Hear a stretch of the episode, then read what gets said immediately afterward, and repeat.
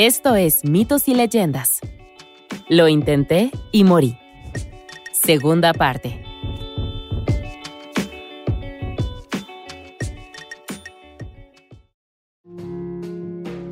Al día siguiente, Iván volvió a intentar rescatar a María, y nuevamente el caballo parlante se jactó de su velocidad, diciendo que era tan rápido que podrían sembrar cebada, esperar a que creciera, cosecharla, usarla para elaborar cerveza, beber dicha cerveza, dormirse y luego ponerse en camino, y todavía atraparían a la mujer que huía. Efectivamente los atraparon en el bosque y mientras Koshei se alejaba con María por segunda vez, el hechicero saludó con la mano. Definitivamente cortaría a Iván en pedazos si alguna vez lo volvía a ver. Allí, en medio del bosque, Iván se derrumbó encima de su caballo llorando. Lo atraparían, por supuesto, porque no había forma de que dejara esto ir. Volvería por su esposa, sin duda. Y por la mañana lo hizo, más temprano que nunca. Quizás podrían ir a un lugar seguro antes de que Koshei los atrapara esta vez. Pero cuando Koshei los alcanzó por tercera vez, todos sabían que la persecución había terminado. Esta vez, cuando Koshei levantó a Maria del caballo de Iván, no hubo sonrisas, ni charlas triviales, ni chistes extrañamente joviales sobre la muerte. Las amenazas ya habían sido declaradas, y ahora era el momento de pagar. La espada era mágica, pero dolía igual. Fue dura, perforando desde el hombro de Iván hasta su cadera. Lo atacó tres veces más antes de que sus pedazos cayeran bruscamente al suelo. Él estaba muerto. Los gritos de María se habrían escuchado por kilómetros, si hubiera habido alguien que los escuchara. En cambio, el ruido de sus sollozos desapareció entre los árboles cuando Koshei desmontó y recogió al difunto Iván en una bolsa atada a su silla de montar. Esa tarde, el hechicero arrojó los restos en un barril grueso, lo cubrió con tierra, lo ató con aros de metal y lo aventó al mar. El asunto había terminado. Por lo menos de parte de Koshei. Desde otros lugares, los hombres pájaros apenas estaban comenzando. Verán, el momento en el que la espada de Koshei hizo su primer corte en algún lugar muy lejano, los objetos de plata que Iván dejó con sus cuñados se habían vuelto negros. Los tres magos supieron instantáneamente lo que significaba. Días después, Halcón, Águila y Cuervo se encontraron en la torre más alta de uno de sus castillos. Desde ahí despegaron juntos hacia el mar. El águila vio el barril flotando y lo sacó del agua. En tierra, los pájaros abrieron el contenedor. A pesar del hedor, sacaron la carne podrida y se pusieron manos a la obra. El halcón y el cuervo sacaron dos frascos, agua de vida y agua de muerte. Es un misterio para mí cómo funciona cada uno, pero algo hicieron y pronto Iván volvió a estar vivito y coleando. Y... ¿En su camino de regreso para salvar a María una vez más? ¿Hablas en serio? graznó el halcón. Habían hablado de esto una docena de veces, pero Iván no quiso escuchar nada de eso. Él sería más inteligente esta vez, insistió. Esta vez no se la robaría de inmediato. Sería estratégico y se tomaría su tiempo. Además, ¿alguno de los hombres pájaros sabía de dónde había sacado aquel caballo tan veloz Koshei? Al final, los hombres pájaro no sabían el origen del caballo rápido, pero María sí. Se había aventurado a preguntarle a Koshei durante la cena una noche, después de que se quedaron sin otras cosas de qué hablar. Resultó que el caballo vino de una tal Baba Yaga que vivía al otro lado de un río ardiente en el trigésimo reino muy, muy lejano. Iván se apartó de su esperado abrazo y arqueó una ceja. Ah, cierto, María explicaría. Baba Yaga era una vieja bruja que vivía en el bosque, un personaje famoso del folclore eslavo. Vivía en una choza elevada por unas patas de pollo y tenía un mortero gigante, evidentemente. Era mucho más poderosa que Koshei, pero también era en gran medida su antagonista y solo ayudaba algunas veces, así que tenías que tener cuidado. El caballo de Koshei procedía de la manada de Baba Yaga. La noche en que María le preguntó a Koshei sobre su montura, él le dijo que Baba Yaga le había pedido que cuidara sus caballos. Como se las había arreglado para no perder una sola cabeza, la bruja le regaló uno por la mañana que se convirtió en el corcel que él ahora cabalgaba desnudo. Cruzó el río de fuego que rodeaba la propiedad de la bruja justo a tiempo gracias a un pañuelo mágico. Este de aquí, dijo Koshei, sacando un pañuelo cuadrado de su bolsillo. Si lo agitas tres veces con la mano derecha, aparece un puente. Los ojos de María se abrieron tanto que Koshei no pudo evitar sonreír. La había impresionado. Por fin. Estaban formando un vínculo. Le tendió la tela. ¿Le gustaría a María el pañuelo? Así que eso es todo lo que tienes que hacer, le aseguró María a Iván en su cita. Él asintió con la cabeza y partió hacia el trigésimo reino. Durante semanas, Iván atravesó las tierras, alojándose anónimamente durante la noche en varias posadas y ocasionalmente acampando bajo las estrellas. A través de la lluvia, la nieve y los pantanos, siguió adelante hasta que, por fin, llegó al río ardiente. Con su mano derecha agitó el pañuelo tres veces y efectivamente un enorme puente salió disparado sobre el fuego ante él, arqueado y conectado al hogar de la bruja. El puente aguantó, pero en el momento en que Iván puso un pie en la otra orilla, el camino se derrumbó entre las llamas. Con cuidado, volvió a guardar el pañuelo en un bolsillo. Durante varios días más, Iván viajó por el bosque y cada día sus provisiones se reducían más y más. En un momento se encontró con un nido de gallinas y estuvo a punto de comerse uno de los preciosos huevos, cuando una gallina apareció rogándole, sí, rogándole, que no se comiera a sus hijos. Ella prometió que haría algo bueno por él.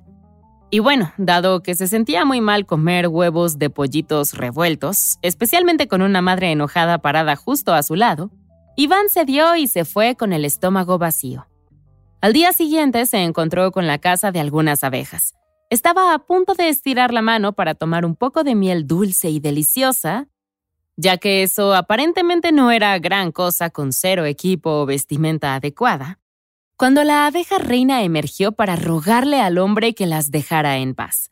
Una punzada aguda recorrió a Iván, pero de nuevo estuvo de acuerdo y siguió adelante. Después de eso se encontró con un par de leones cachorros. Con la espada apuntando al frente se acercó más y más, listo para ejecutarlos y comérselos. Cuando entró la leona a escena, suplicando con palabras y sin mutilar al intruso. Con un profundo suspiro, Iván estuvo de acuerdo. No, tampoco se comería a sus hijos. De todos los desafíos que había anticipado, el hambre estaba demostrando ser su peor enemigo. Cuando entró en el pantano, Iván estaba casi derrotado, colapsando. Sin embargo, fue entonces cuando la vio. La casa de Baba Yaga. Lo había logrado. Ahí estaba, la cabaña con patas de pollo y Dios mío, estaba rodeada de doce picos. Encima de once de ellos había cabezas humanas cortadas, pero el duodécimo estaba vacío. De repente, una cara arrugada apareció por la puerta principal. Hola, abuela, saludó Iván a pesar de que era una bruja poderosa. Príncipe Iván, fue la respuesta. ¿Por qué has venido aquí? Explicó que había ido por uno de sus famosos caballos y que estaba dispuesto a hacer cualquier cosa para conseguir uno. La bruja aplaudió y se zambulló en un animado tono de infomercial. Tenía el trato de su vida. Iván tendría que trabajar por el caballo, pero no durante un año entero, ni siquiera durante seis meses. El caballo estaba disponible por tres cómodos pagos de un día de trabajo cada uno. Entonces, tres días de trabajo dijo ella cuando no hubo reacción. Eso, por supuesto, sonaba bastante razonable. Sin embargo, ¿cuál era exactamente el trabajo?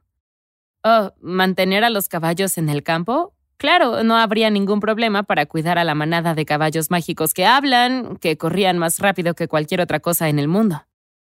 Baba se rió entre dientes. En realidad, y con el debido respeto, ella iba a asesinarlo y terminar de decorar sus picos, pero si Iván aceptaba el trato, arreglaría su destino. Y así, con un apretón de manos, Iván se volvió para montar el campamento para pasar la noche.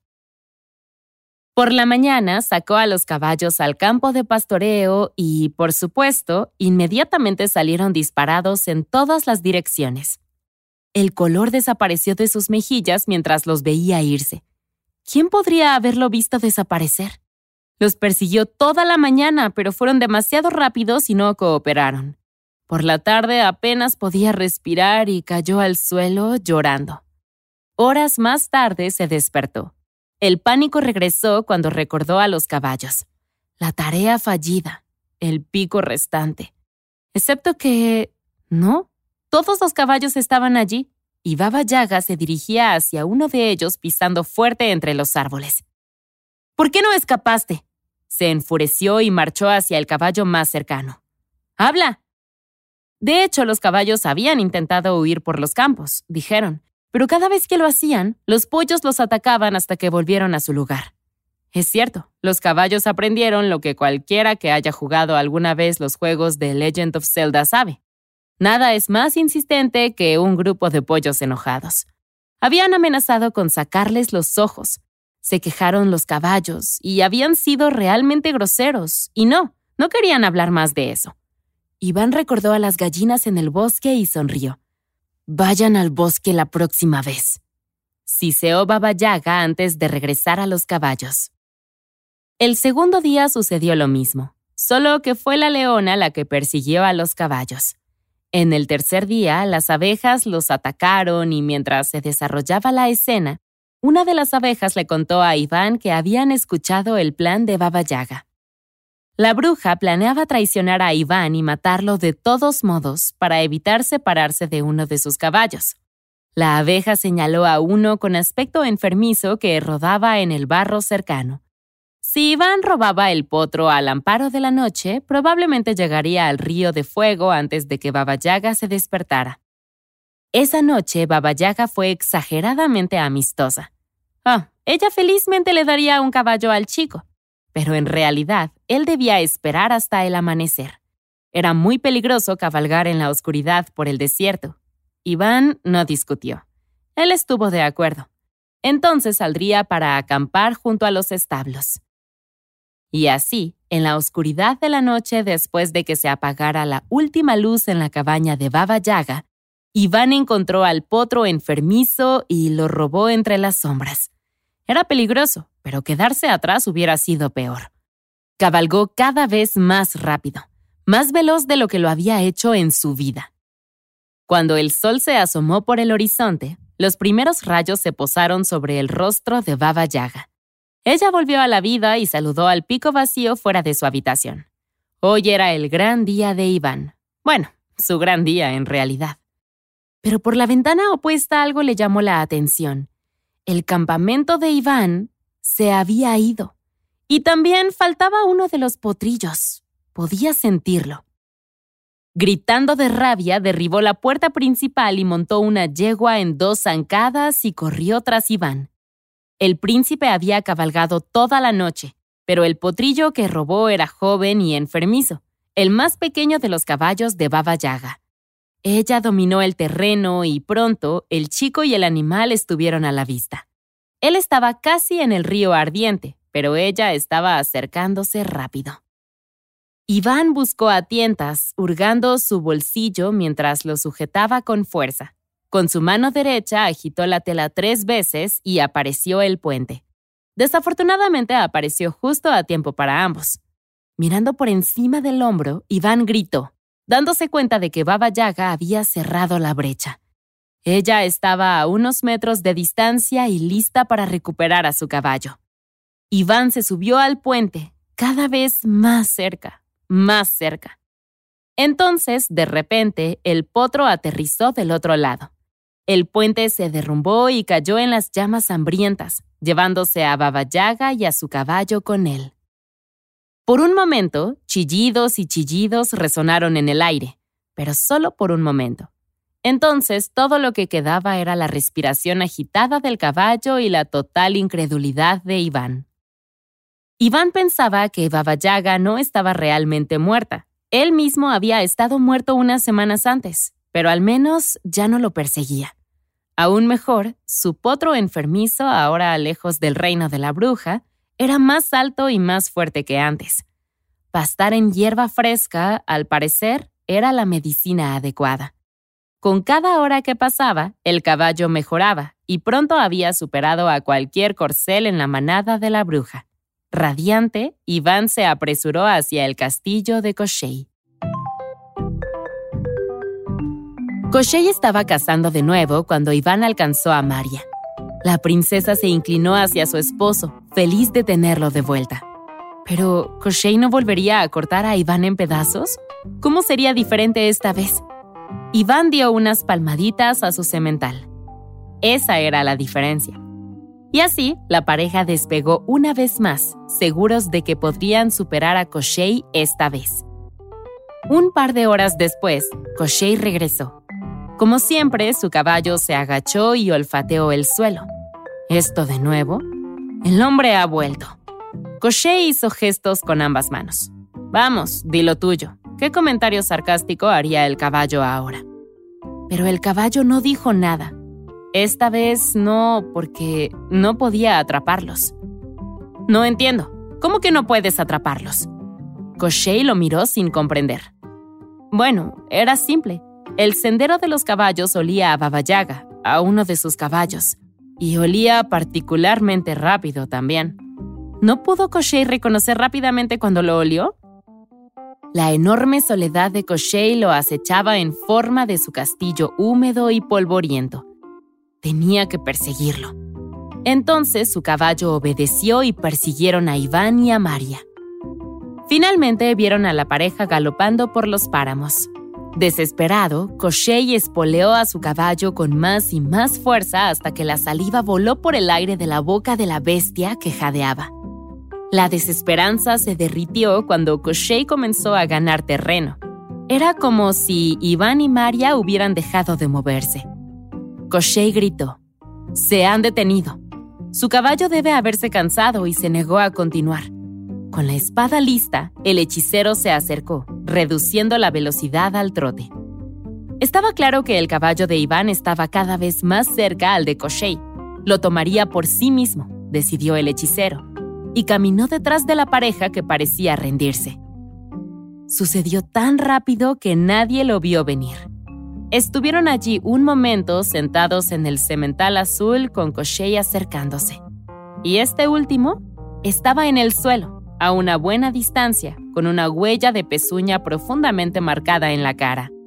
El cemental azul había pateado a Koshei rápida y poderosamente y lo había dejado inconsciente. Sin dudarlo, Iván saltó al suelo y sacó un mazo que de alguna manera había llevado consigo todo el tiempo. Cargó al hechicero caído, balanceándose rápido y atacando justo cuando Koshei se estaba recuperando. Instintivamente el chico esquivó una navaja oculta, poniendo un pie firmemente sobre la muñeca del hombre. Era una locura enfrentarse a Koshei. ¿Cómo mata uno a un hechicero inmortal? Pero Iván no vio otra opción, por lo que azotó su mazo una y otra vez hasta que el hechicero era más alfombra que carne. Y para entonces el fuego estaba listo. No se arriesgarían. Iván y María incineraron el cuerpo y metieron las cenizas en una bolsa gruesa. Luego, por fin, se dirigieron a casa. Pasaron los años e Iván se convirtió en un rey de renombre, María en una reina feroz. La mujer siempre fue la más competente e inteligente de la pareja, y el respeto por ella se extendió por todo el país. Juntos reinaron durante muchos años y en todos los lugares a los que viajaron, esparcieron pedazos de las cenizas de Koshei sobre los vientos de la tierra.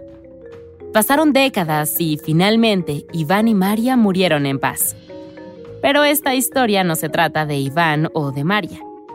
Las tierras de Koshei permanecieron estériles todo el tiempo, la puerta de su castillo abierta de par en par se convirtió en un refugio para los animales salvajes y el ocasional bandolero lo suficientemente valiente como para pasar una noche no solo en las tierras de Koshei, sino en su hogar. Pero el mundo es pequeño y las direcciones en una brújula y los vientos de la Tierra no están completamente separados. Lo que está lejos se vuelve cercano, el este se convierte en oeste y el viento que sopla en tierras lejanas finalmente regresa arrastrando todo consigo. Hojas, nieve, polvo, cenizas. Algunos dicen que la magia que hacía inmortal a Koshei nunca lo dejará ir, que está trazando sus piezas para que se vuelvan a unir y las ensambla poco a poco en la torre alta de su castillo. Por la noche, los visitantes a veces pueden escuchar ruidos a través de los pasillos y las luces parpadean. ¿Es Koshei? Aquellos que lo recuerdan de primera mano se fueron hace mucho tiempo, pero dicen que mantuvo un secreto, algo oculto lejos, y hasta que se conozca ese secreto, nunca se irá realmente.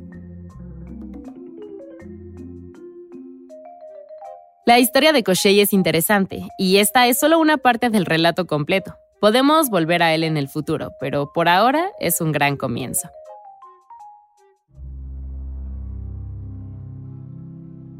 La criatura de esta semana es el capre, del folclore filipino.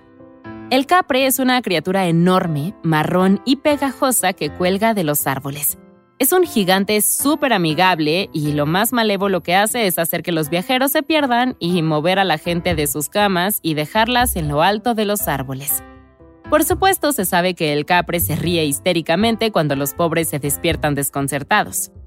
En general, estas criaturas tienen pocas ambiciones, además de pasar el rato en los árboles mientras fuman, beben y de vez en cuando juegan con otros compañeros capres. Se dice que las luciérnagas en el borde del bosque en verano no son en realidad luciérnagas, sino las cenizas que caen del cigarro del capre. Donde quiera que vaya, el capre lleva una piedra blanca. Si la consigues, él te concederá algunos deseos para recuperarla. Pero buena suerte para encontrar uno, porque generalmente son invisibles, es decir, a menos que hagan un amigo o se enamoren. Entonces se hacen visibles para el afortunado viajero y siguen a esa persona durante el resto de los tiempos. Así que si escuchas un crujido en las hojas cuando no hay viento, es posible que tengas un acosador gigante, pegajoso e invisible vigilándote desde la altura de los árboles.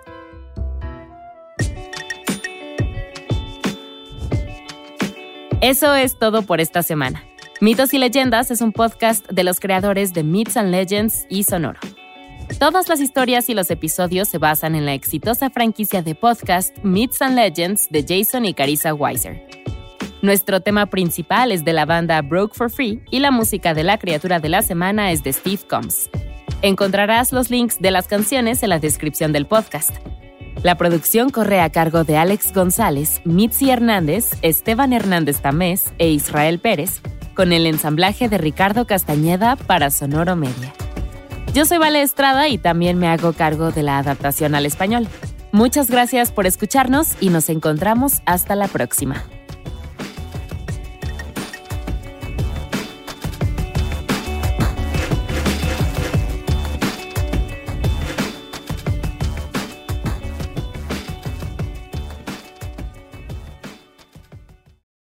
Lucky Land slots, you can get lucky just about anywhere. This is your captain speaking. Uh, we've got clear runway and the weather's fine, but we're just going to circle up here a while and uh, get lucky.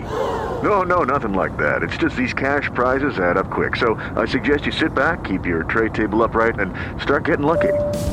Play for free at LuckyLandSlots.com. Are you feeling lucky? No purchase necessary. Void where prohibited by law. 18 plus terms and conditions apply. See website for details.